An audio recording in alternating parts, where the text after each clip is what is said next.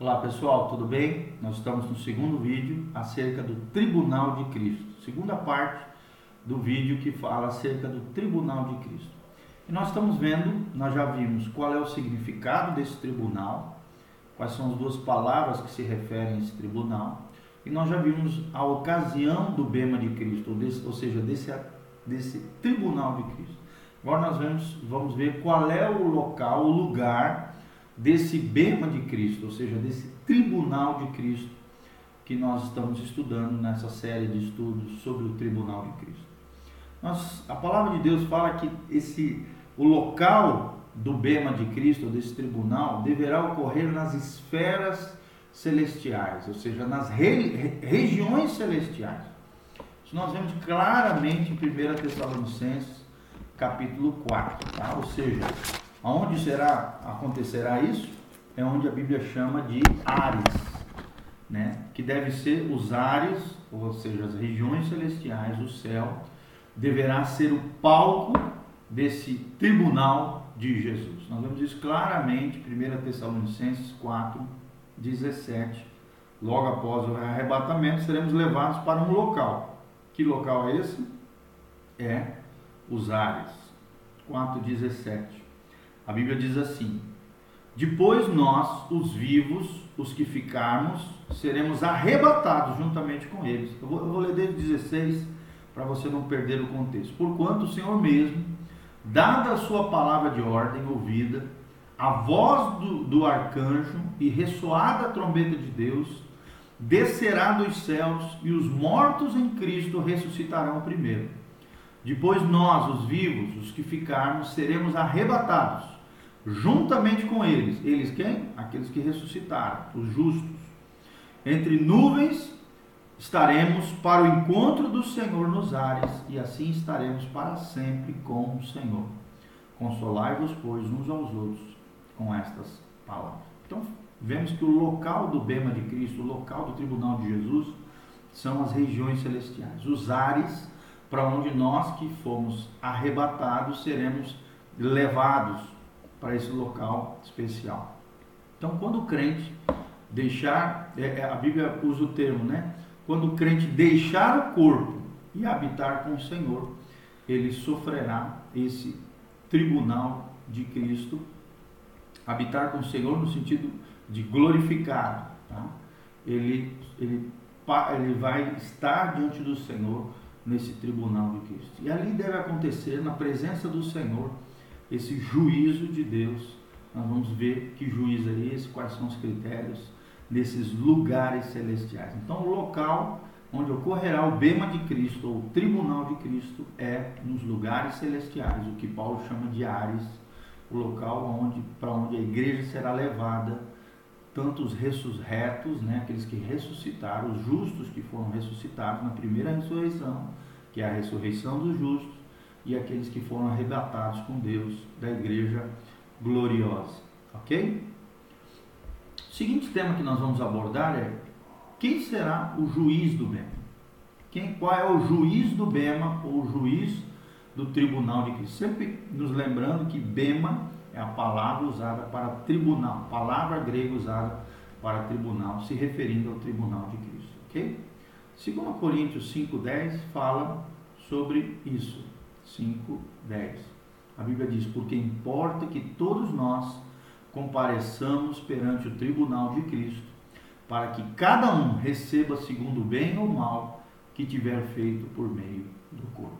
Ok? Então, esse exame será conduzido diante da presença do Filho de Deus. Não é qualquer Filho de Deus, é o Filho do Deus Altíssimo, Jesus de Nazaré. João 5, 22, vou ler para vocês. João 5, 22, fala justamente disso, né? Ele, é, esse trecho fala claramente que o julgamento de Deus foi confiado ao Filho. Que filho é esse? Jesus de Nazaré. Olha o que diz João 5, 22.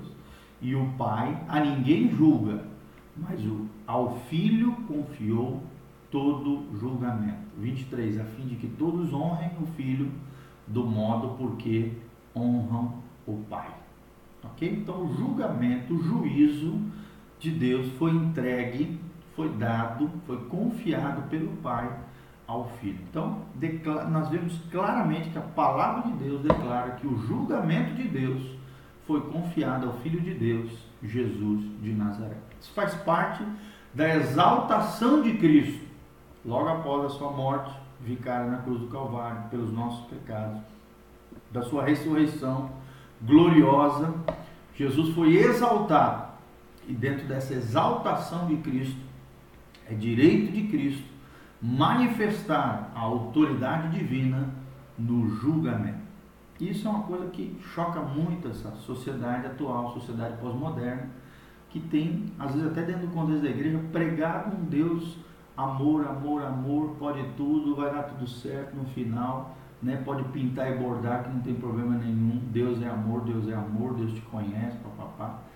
E tira de Deus esse aspecto da justiça, da retidão, da santidade, do juízo e da condenação eterna. Então, nós temos que ter bem claro essas duas características de Deus: amor, por um lado, compaixão, misericórdia, mas o outro lado, outra característica, outra faceta de Deus principal é que Deus é justiça.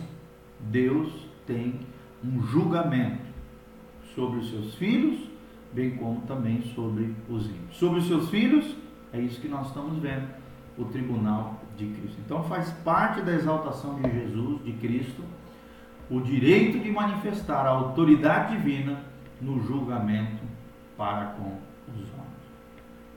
Quinto princípio que nós vamos ver: quais serão os participantes do tribunal de Cristo? Quais serão os participantes desse bema de Cristo? E nós vamos ver claramente que está relacionado apenas aos crentes. Se você ver todos os trechos que eu já li, sobre esse assunto está falando para crentes. No contexto, não está falando com o ímpio, não está falando com o perdido, está falando com aquele que tem Jesus, com aquele que conhece a Deus, com aqueles que são crentes. Então, 2 Coríntios 5, né, apenas fala justamente disso. Apenas aqueles que têm uma casa que não é feita por mãos, mas que é eterna e que está nos céus. Quem é que tem uma casa que não é feita por mãos humanas, uma casa que é eterna e que habitará no céu? Está falando do corpo glorificado aqui. Somente os crentes. 2 Coríntios 5 também fala que a, somente aqueles que poderiam experimentar o trabalho de Deus e o penhor, a garantia do Espírito Santo de Deus. Quem é que tem o Espírito Santo? Quem é que tem o penhor do Espírito? somente os cristãos verdadeiros, os crentes genuínos.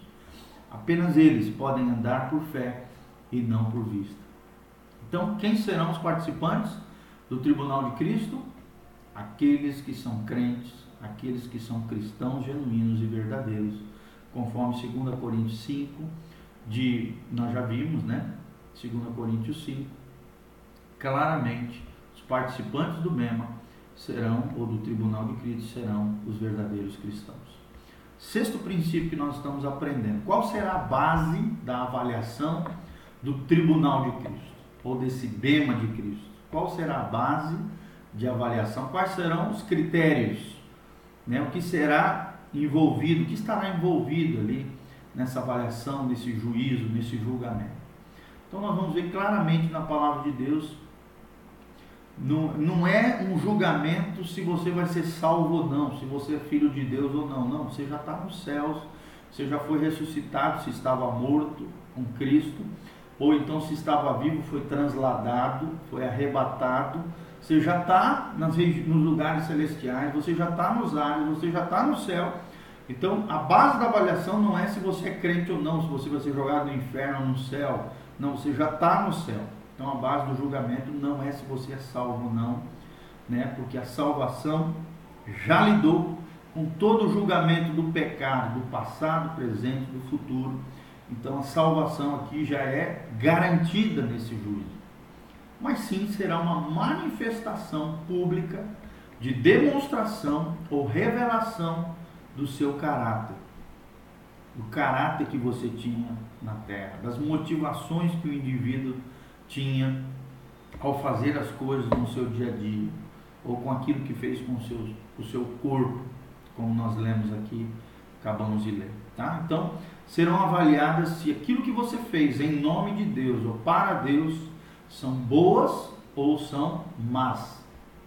Se são boas no sentido de úteis, ou seja, se realmente for, foi útil, foi feito para a glória de Deus com a motivação correta, ou se não, foi uma obra má, má não no sentido pecaminoso, ruim, mas no sentido de foi inútil ou sem valor espiritual. Aqui não é uma questão ética, mas é uma questão de utilidade, de valor espiritual. Se teve valor espiritual, foi boa, foi útil e foi para a glória de Deus, com a motivação correta. Se é má, é porque foi inútil, né, sem valor espiritual, não, não foi aceitável diante de Deus. Então, boa é a base da avaliação é que as coisas boas foram aceitáveis para aceitáveis diante de Deus, né?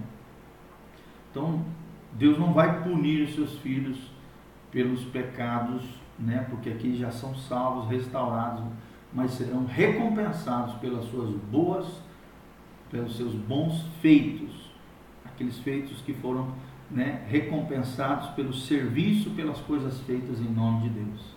Então, esse será o critério. O que, que você fez para Deus? Foi para aparecer para os outros? Ou foi realmente para a glória de Deus? Foi para alimentar o teu ego?